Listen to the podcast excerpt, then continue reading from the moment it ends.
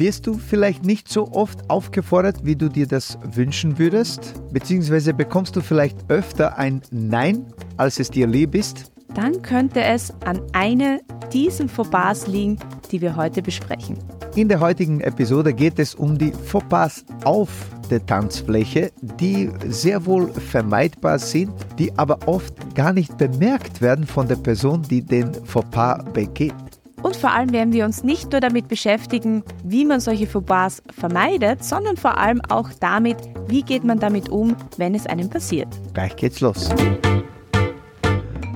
Willkommen beim Social Dancing Podcast. In diesem Podcast helfen wir interessierten Social Dancer, ihr Tanzen noch bedeutungsvoller und voller Freude zu gestalten und einen ganzheitlichen Einblick mit Substanz in das schönste Hobby der Welt zu bekommen. Wir sind Conny Udado, begeisterte Tanzlehrer, Tanzschulinhaber und internationale Instruktoren und vor allem Social Dancer durch und durch. Unser Motto lautet Lebensfreude mit Tiefgang und davon möchten wir dir hier ein Stückchen weitergeben. Ach ja, übers Tanzen unterhalten wir uns auch. Hallo, hallo, hallo und herzlich willkommen in der 62. Episode des Social Dancing Podcast. Conny und ich sind wieder dabei und wir werden ein besonders sensibles Thema bearbeiten und das ist Fehlverhalten auf und am Rande der Tanzfläche. Dann lasst uns gleich ins Thema starten. Da kommt es natürlich jetzt darauf an, was ist das Setting. Meistens möchten wir ja entweder in einem Kurs etwas lernen oder auch zu einem Social gehen und den Abend genießen. Und genau das ist schon mal der springende Punkt. In welchem Setting bewegen wir uns?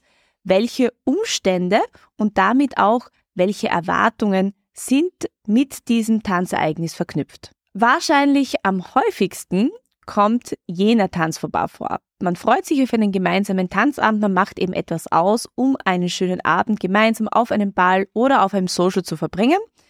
Man tanzt und auf einmal wird man belehrt. Hm. Man macht dieses nicht richtig, jenes nicht richtig oder man sollte besser dieses oder jenes machen. Und was passiert dann? Meistens rutscht die ganze Stimmung in die Hose. Der Derjenige, der die Belehrungen ausspricht, meint vielleicht, dass es hilfreich ist für einen schönen Abend oder damit endlich seine vielleicht doch komplizierten Moves gelingen. Der, der diese Belehrung erhält oder meistens die, die ist dann mhm. ja nicht mehr in so einer guten Stimmung, weil man nicht motiviert wird beziehungsweise in einen Genuss fällt, sondern eigentlich damit konfrontiert wird, was man denn nicht alles doch falsch macht. Oder ja, wie siehst du das? Ja, es ist einfach unangenehm, wenn du selbst noch so konstruktive Kritik abbekommen musst, darfst, über dich ergehen lassen musst, ohne dass du vielleicht darum gebeten hast oder darum gefragt hast. Und ja, du hast es jetzt gerade erwähnt, äh, wir Männer tendieren viel öfter dazu, die armen Damen äh, zu korrigieren, und ja, es gibt genug Fälle, wo es andersrum ist, aber aus Erfahrung und Beobachtung, vor allem aus der Beobachtung, habe ich das Gefühl, dass es Männer in Richtung Frauen deutlich öfter verüben, wenn man so will. Und da, das möchten wir jetzt in dieser Episode ansprechen, wie man damit umgeht, aus der Sicht des einen oder der anderen. Oft äh, wollen ja die Lieder helfen. Und es passiert auch oft Anfängerinnen oder Beginner, die vielleicht auch manchmal zum ersten Mal auf ein Social gehen. Da haben wir viele Erzählungen bekommen. Sozusagen, sie können einmal den Grundschritt, vielleicht eine Drehung hin und her und dann werden sie aufgefordert und anstatt, dass eben der Leader das erkennt und mit ihr diesen Tanz genießt, ihr Sicherheit gibt, in diesem Rahmen auch bleibt, damit sie sich wohlfühlt, damit sie sich auch mit ihrem bereits Erlernten einfach einmal in einer sicheren Zone bewegt, fangen sie dann an, ihnen neue Moves beizubringen oder zu sagen, ach, das musst du so machen, das musst du jenes machen und damit sie auch entweder über die Grenze zu führen oder sie damit zu konfrontieren, dass sie eigentlich noch ganz wenig können. Und das ist natürlich furchtbar unangenehm, nämlich man verliert sehr schnell die Freude. Und komm mir nicht so mit dem, ach, ich will ja nur helfen, weil ich, ich spreche jetzt wirklich Klartext, weil das einfach ein unmögliches Verhalten ist, vor allem in einem Kontext und das ist auf dem Social Dance Floor. Das heißt, wenn wir bei einer Party sind und ich bin Tanzlehrer, ich mache das schon seit 20 Jahren, aber ich kann mich ehrlich gesagt nicht erinnern, dass ich jemals auf der Tanzfläche jemanden, äh, sei es noch so schlechter Tanz gewesen, irgendwie da eine Lektion erteilt oder gezeigt, schau, das musst du, jenes musst du. Und wenn ich das gemacht habe, und wie gesagt, ich kann mich daran nicht erinnern, waren das Situationen, wo ich darum gebeten wurde und selbst da habe ich mich eher da gewunden, äh, das zu tun und nicht, weil ich jetzt keine Privatstunde geben will, nicht, weil ich nicht helfen will, genau das Gegenteil, sondern ich finde einfach dieses Setting, Social Dance Floor, sprich eine Party, Tanzfläche, dass es dafür da ist, dass wir das tun, wofür wir dort sind, dass wir uns mit Leuten zwar ja unterhalten und socialisen und auch eben tanzen. Aber ich finde das einfach nicht, und das ist meine persönliche Meinung, und ich kenne sehr, sehr, sehr viele, die diese Meinung auch mit mir teilen, dass es einfach nicht der Ort ist, jemanden eine ungefragte Meinung, Korrektur, Belehrung zu erteilen. Wenn man fortgeschrittene Tänzer befragt, dann kommt man aber zum gleichen Schluss. Das heißt, wenn man ein Tanzpaar ist und gemeinsam einen schönen Abend verbringen möchte, dann ist das sicher nicht das richtige Setting, am Social Dancefloor sich gegenseitig auszubessern oder seine Wünsche zu äußern. Und wenn man auch sich nicht so gut kennt und fortgeschrittener Tänzer, Tänzerin ist, dann kommt das auch nicht gut an. Das heißt, wenn man wirklich miteinander trainieren möchte, das heißt, wenn man jetzt ein Tanzpaar ist, egal ob fortgeschritten oder eher Beginner, dann wäre es gut, dieses Setting so zu gestalten, dass beiden bewusst ist, jetzt üben wir, jetzt hm. geben wir einander Feedback, jetzt äh, kommunizieren wir, was wir fühlen, wie es sich anfühlt oder wir möchten einen neuen Move trainieren. Und da kommen wir vielleicht schon zu einem Punkt, der sich da ein bisschen vermischt. Man sollte auch am Social Dance Floor wirklich vor allem mit fremden Tanzpartner, Tanzpartnerinnen hauptsächlich jene Moves oder eigentlich nur jene Moves tanzen, die tatsächlich, sagen wir mal, nicht hundertprozentig, aber sehr, sehr, sehr gut funktionieren. Also irgendwelche komplexen Moves, die man gerade erst gelernt hat und dann noch zu schneller Musik, diese dann umzusetzen, das ist nicht gut. Und vor allem, wenn es einmal nicht funktioniert, und da kommen wir quasi schon zum nächsten vorbei, dann bitte auf jeden Fall nicht wiederholen. Weil meistens passiert hier Folgendes, man macht einen komplexen Move, er funktioniert nicht, man wiederholt ihn noch einmal, dann noch einmal und beim dritten Mal erklärt man dann der Dame, oder dem Follower, was sie denn nicht tun soll, damit er funktioniert. Wenn er nicht funktioniert, dann funktioniert er nachher auch nicht gut. Und, und jetzt mal konkret die Message für diejenigen, die es nur gut meinen und einfach einen guten Ratschlag geben wollen und einfach nur helfen wollen. Hilfe ist sehr subjektiv. Hilfe ist sehr individuell empfangen und auch erteilt das, was ich als Hilfe jemanden empfinde, muss derjenige nicht genauso empfinden. Und das ist für viele so, nein, ich, das ist ja, ich verstehe das überhaupt nicht. Du musst es auch nicht verstehen. Es ist aber nun mal so, äh, eine Überweisung, die ich von meinem Konto auf jemand anderen Konto tätige, im übertragenen Sinne, muss nicht für denjenigen sich so anfühlen, als wäre jetzt Geld aufs Konto gekommen, sondern kann genauso anders empfunden werden. Diese vermeintliche Hilfe, wie wir es bereits gesagt haben, und jetzt möchte ich es nochmal klar aussprechen, denk noch einmal darüber nach.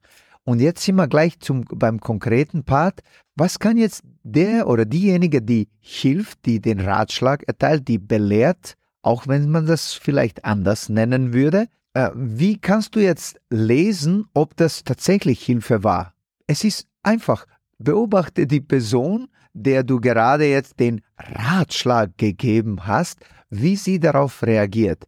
Wenn du merkst, die Person windet sich und hm, unterschiedliche Körpersignale, wenn man so will, oder Geräusche, weil die Person damit jetzt gerade nicht umgehen kann, weil sie nicht jetzt gerade vielleicht auch artikulieren kann, dass es einem nicht recht ist, was man gerade jetzt zu hören äh, bekommen hat, dann solltest du einfach schauen, dass du Thema wechselt oder sagst, okay, tanz mal einfach, alles gut, ich habe es nur gut gemeint oder wie auch immer. Also schau bitte auf die Person und lese die Signale, die dir entgegenkommen, weil wir alle Menschen sind und wir machen Fehler, ich mache sie mehr als genug, aber ich versuche zumindest zu schauen, wie jetzt der andere reagiert. Und dann kann man es immer noch korrigieren. Es ist jetzt nicht vorbei, wenn man das getan hat.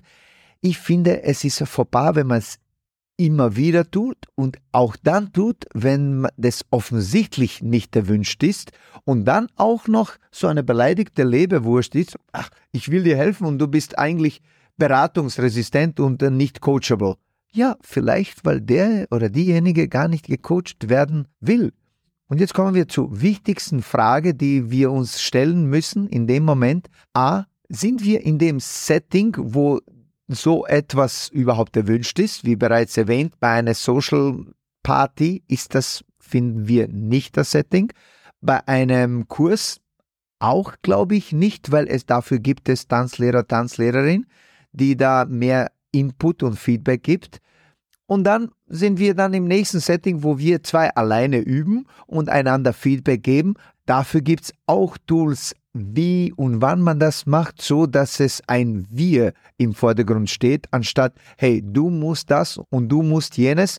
Und sieh wir uns ehrlich, meistens tun wir das, damit wir selbst nicht uns weiterentwickeln müssen, weil es viel bequemer ist, jemanden anderen zu korrigieren, damit ich nicht an meinem Tanzen und an meiner Person, an meiner Bewegung irgendwas ja verändern muss. Auch wenn wir sagen, wir wollen uns verbessern, es ist immer bequemer, jemand anderen dazu zu bitten. Und die Frage Nummer zwei, die ich mir stellen muss, abgesehen davon, ist das der richtige Kontext, habe ich überhaupt die Kompetenz, jemandem Ratschläge zu erteilen? Bin ich äh, der super Tanzprofi? Bin ich jemand, der Autorität hat, besitzt und als so eine gesehen wird?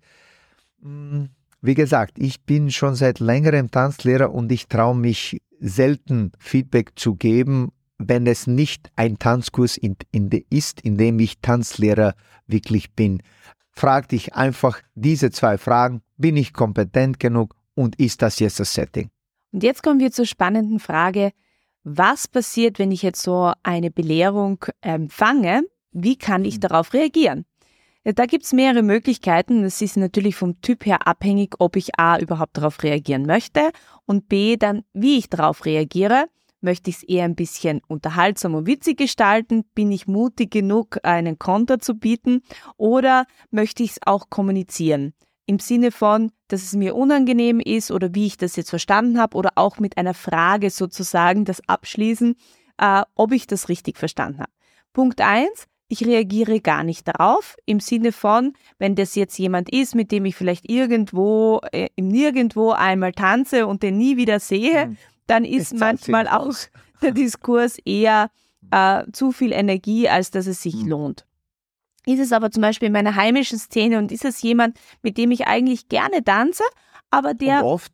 Genau, und oft tanze oder ich würde gern öfter mit ihm tanzen, aber mir fällt das ihm auf, dann kann ich immer mal sagen, zum Beispiel, aha, du gibst mir jetzt Ratschläge, bin ich dann nachher dran, wenn du fertig bist? Also ich kann das ja ein bisschen humorvoll. Ähm, kann ich dir auch zurückgeben, genau. vielleicht Ratschläge, was du vielleicht anders machen könntest? Also man kann das ein bisschen witzig verpacken. Genau. Oder man kann natürlich auch ergänzen, zu sagen, aha, ähm, ich sozusagen kann dich jetzt nicht gut lesen oder du, wolltest du diesen Move machen? Also ich kann ja auch nachfragen, beziehungsweise auch fragen, möchtest du mir jetzt einen Tipp geben, wie ich es besser machen kann, wenn ich jetzt wirklich daran interessiert bin? Oder ich kann auch anmerken, dass ich einfach nur den Tanz mit ihm genießen möchte. Zu sagen, ja, weißt du, ähm, gerne vielleicht danach können wir uns mal darüber unterhalten oder ich frage meinen Tanzlehrer danach, aber ich würde jetzt gerne einfach den Tanz mit dir genießen. Das wäre zum Beispiel auch eine Möglichkeit und es gibt sicher noch viele mehr.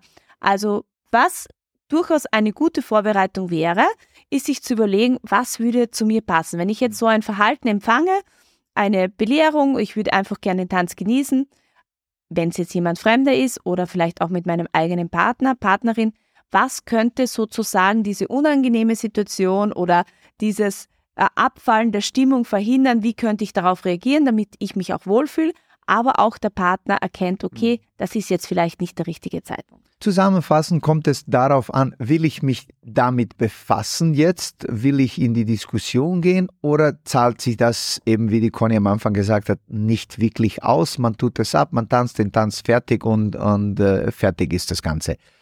Punkt ist, wenn du nichts sagst und nie was sagst und du das immer wieder erlebst, das ist auch schon die Antwort darauf, warum das so passiert, weil du nie was sagst oder nie vielleicht denjenigen, diejenige Person darauf aufmerksam machst, dass es dir dabei unwohl ist oder dass du von dieser Person diese Art Feedback nicht erhalten willst. Wir gehen weiter zum nächsten vorbei.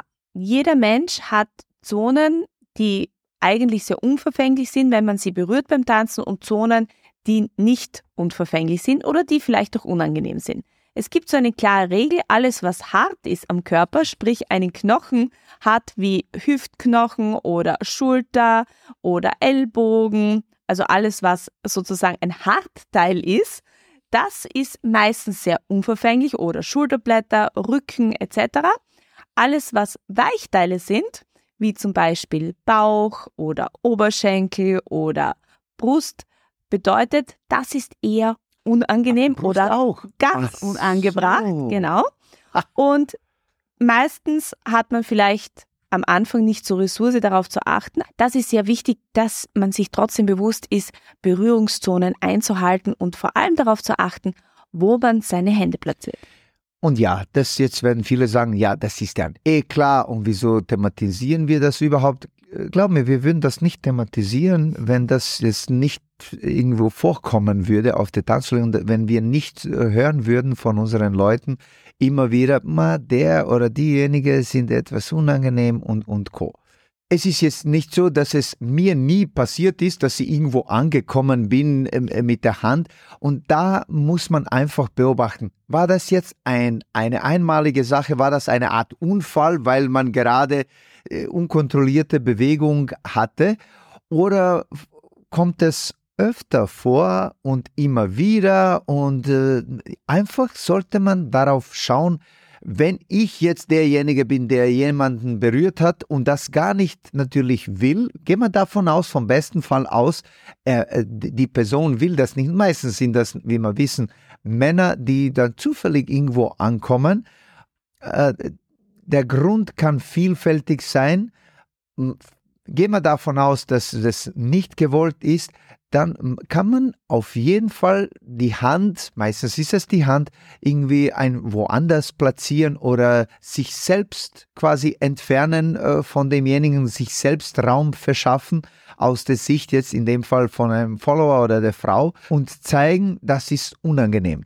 Weil wenn du das einfach über dich ergehen lässt als Follower, wird es wahrscheinlich, wie wir wissen, noch einmal passieren und damit löst man das Problem auch nicht. Das heißt, nicht unbedingt gleich Szene draus machen, würden wir jetzt empfehlen, sondern das äh, zuerst mit Gesten vielleicht zeigen, dass es einem unangenehm ist und wenn notwendig ist, gleich natürlich auch ansprechen, weil, wie gesagt, derjenige, wenn er das zufällig gemacht hat und ungewollt, wird sofort natürlich darauf reagieren, sich entschuldigen und hoffentlich daraus lernen. Ansprechen war jetzt auch so ein Punkt, den wir vielleicht jetzt nochmal kurz erläutern sollten. Wer alles, was sicherheitstechnisch ist, beziehungsweise wirklich in die Intimsphäre vordringt, soll natürlich angesprochen mhm. werden. Also das würden wir jetzt nicht unter Belehrung sehen, sondern würden wir tatsächlich als eine sehr wichtige Kommunikation sehen. Das tut mir weh, das ist unangenehm. Du, ich habe da was mit der Schulter, daher können wir da ein wenig mehr aufpassen. All das ist völlig unverfänglich und äh, absolut empfehlenswert. Und es gibt dann zwei Möglichkeiten, wie Follower reagieren. Entweder sie tanzen mit diesem Herrn, wo das dann einmal passiert ist, oder mit diesem Leader kein zweites Mal. Oder wenn man auch etwas für die Community tun möchte, dann kann man sich natürlich auch diesem Thematik stellen und mhm. vielleicht das auch tatsächlich kommunizieren. Wir kommen jetzt gleich zum nächsten Punkt, der damit unweigerlich zusammenhängt. Das ist auch das Finden der richtigen Tanzhaltung. Oft in vor allem sehr nahen Tänzen gehen manchmal auch fremde Partner sehr energisch gleich in eine zum Beispiel Tuchfühlung oder eine sehr enge geschlossene Tanzhaltung. Weil das tut man ja in dem genau. Tanz. Ohne darauf zu hm. achten, hm. wie weit möchte die andere Person überhaupt die Tanzhaltung suchen, die Nähe suchen. Mhm. Und da geben wir auch bitte einen kleinen Tipp für beide Seiten. Man darf sehr gut einmal den anderen beobachten, zuhören und zwar nicht zuhören im Sinne von Ohrenspitzen, sondern Augenspitzen sozusagen, Augen schärfen und und den sechsten Sinn auch einschalten. Genau, Einfach das, was man empfängt, genau, was man nicht jetzt so an Berührung und Sicht und äh, Hören auch einschränken muss. Und damit auch äh, zusammenhängen, sich selbst zu reflektieren. Hm. Bin ich jetzt oh, gerade sehr verschwitzt? Bin ich ähm, bereit über, für, überhaupt für eine nahe Tanzhaltung, sowohl jetzt von äußeren Umständen, also wie gesagt, habe ich schon erwähnt, verschwitzt oder habe ich ein nasses Hemd an, was vielleicht auch nicht für alle so prickelnd ist, wenn man dann sich aneinander schmiegt, beziehungsweise habe ich auch die Tools, in so einer engen Tanzhaltung zu tanzen. Weil oft fällt es mir auf, dass eben Lieder eine sehr enge Tanzhaltung probieren und vielleicht auch noch nicht so weit sind tänzerisch und das eher dann in einer unangenehmen Situation endet, als wirklich für beide sehr erquickend ist.